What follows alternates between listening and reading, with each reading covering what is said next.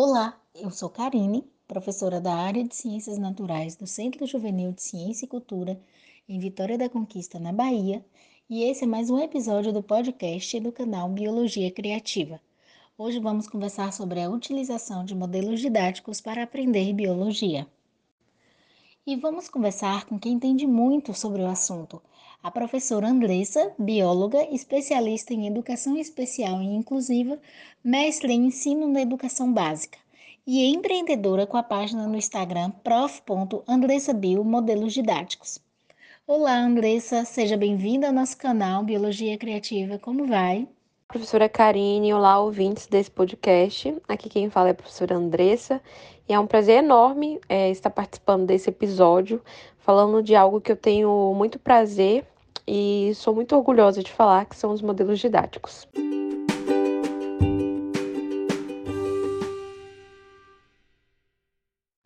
Como esse é um canal de podcast sobre biologia criativa, vamos começar com uma pergunta que tem tudo a ver com os modelos didáticos.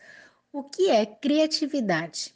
Então, criatividade realmente tem tudo a ver com modelos didáticos, né?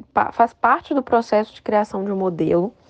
E a gente já pode deixar muito claro que ser criativo ou ser uma pessoa criativa é, não é exclusividade de algumas pessoas, né? A criatividade ela é uma ferramenta para solucionar problemas. E as pessoas têm essa mania de achar que criatividade é um dom, que a criatividade é só para quem é artista. E não, a criatividade ela faz parte de nós, é uma habilidade que todo mundo tem. Porém, ser criativo é algo que a gente precisa exercitar, né? E aí, quando a gente tem essa habilidade sendo exercitada, né, é, buscando inspirações, a gente se torna mais criativo. E essa é a diferença de uma pessoa que se considera menos criativo do que é, outra pessoa. E a criatividade é isso, né? Combinação né, da sua experiência mais o seu conhecimento em prol de solucionar problemas. Então você não vai toda vez para ser criativo criar uma coisa nova. Não, você pode associar coisas já existentes e visando sempre essa questão, né, de solucionar alguma coisa. E como surgiu essa ideia em trabalhar com os modelos? Foi a partir é, na busca de uma ferramenta pedagógica diferente ou foi a partir de um problema que surgiu para você resolver com, com essa criatividade? Então, é, os modelos didáticos eles surgem na vida da professora Andressa desde a graduação, né, alguns anos atrás, onde eu precisava criar um projeto para defesa da minha monografia, conclusão do meu curso, e aí eu comecei a pensar, né, na área em que eu trabalhava já com algumas pesquisas, que era muito difícil a gente compreender a biologia celular e a gente tinha acesso a laboratórios, recursos visuais e a gente tinha essa dificuldade, nós enquanto alunos. E eu pensei, se nós, que temos acesso a todos esses recursos visuais, temos dificuldades, imagine um aluno que seja deficiente visual como é, é para ele aprender os conteúdos né, na, na sala de aula. Então surgiu dessa inquietude, e aí eu participei de um projeto de extensão em que eu aprendi né, a construir modelos, eu apliquei esses modelos, os resultados foram bastante satisfatórios e me fez dar continuidade né, a construir modelos, aplicar e validar modelos ao longo aí do meu mestrado e das minhas, da minha especialização.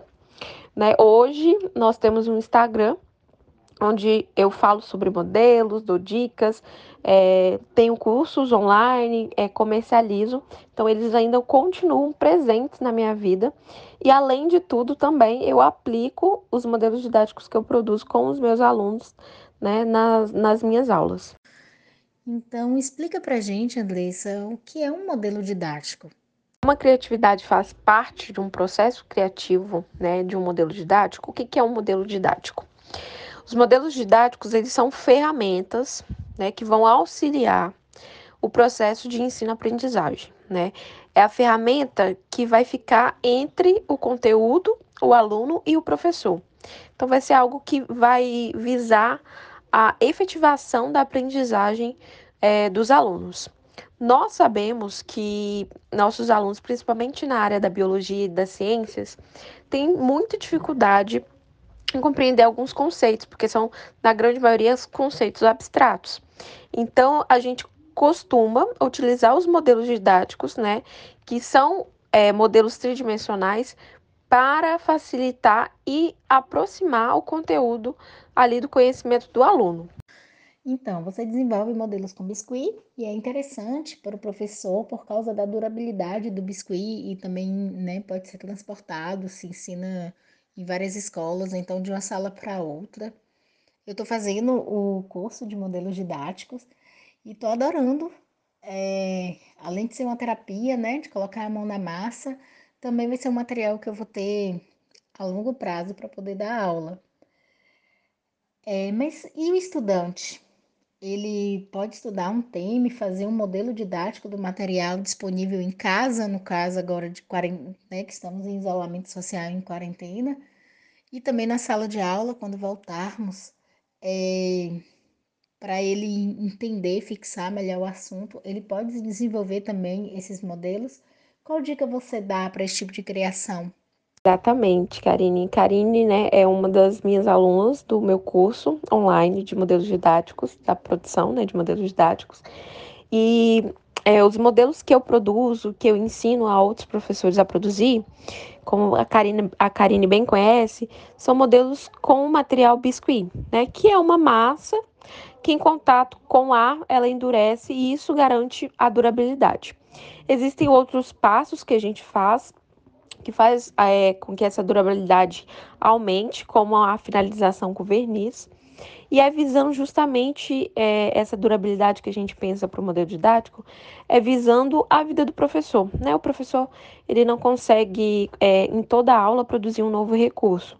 Então, para que ele produza um recurso que ele possa usar por mais anos, é, a gente prefere a construção com biscuit. Mas é claro que a gente pode levar isso para a sala de aula né, e propor para os alunos, já que eles também têm essa curiosidade de saber como é que é feito, é, outros materiais para a construção de modelos. A gente pode propor com materiais recicláveis, como o PET, a gente pode propor com é, materiais como a massinha de modelar, que os alunos bem conhecem, fazem parte da infância. Também existe a possibilidade de, de fazer a massa de forma caseira em casa, com alguns materiais que a gente tem em casa. Então, existem algumas formas que a gente pode fazer para que os nossos alunos consigam é, executar um modelo didático. Vale lembrar que, por, por, pelo modelo ser um recurso visual, a gente, né, existe uma pirâmide de aprendizagem que fala que quando a gente só vê, a gente aprende 30%. Mas quando a gente vê e pratica, a gente aprende 80% de qualquer conteúdo. Então, se a gente propor né, uma oficina de determinado tema para construção de modelos, a gente vai é, fazer com que o nosso aluno aprenda mais. Então, é legal e é criativo explorar isso de uma forma bem ampla aí com os materiais que os alunos é, bem gostam. Existem também modelos comestíveis que a gente pode também é, proporcionar uma aula bem é, divertida, dinâmica e gostosa. Andressa, muito obrigada por aceitar o convite de conversar um pouquinho sobre os modelos didáticos e, e a questão né, é, de exercer, de praticar a criatividade é, no ensino de biologia e também né, aprender biologia de uma forma criativa. É, continuemos no, no nosso trabalho de fazer com que o ensino de biologia seja cada vez mais interativo e mais divertido para os alunos. Eu que agradeço, Karine, pelo convite, né, em poder participar aqui do podcast. É muito bom, né, sempre falar sobre modelos didáticos, que é algo que é, faz parte da minha história, é algo que, que eu gosto de, de ensinar, de falar, de usar. E poder passar um pouco dessa paixão, né, para quem está ouvindo, é muito legal. E fica aqui a dica para os professores: usem modelos didáticos com seus alunos, porque é um recurso sensacional. Né? Quanto mais você explora, mais coisas você vê que ele pode proporcionar aos seus alunos. E aos alunos que estão ouvindo aqui o podcast, peço aos seus professores para que eles possam fazer oficinas com vocês de construção de modelos. E a gente pode construir modelos para qualquer conteúdo, para qualquer área. Certo? Muito obrigada, Karine. Beijo para todo mundo que está ouvindo aí.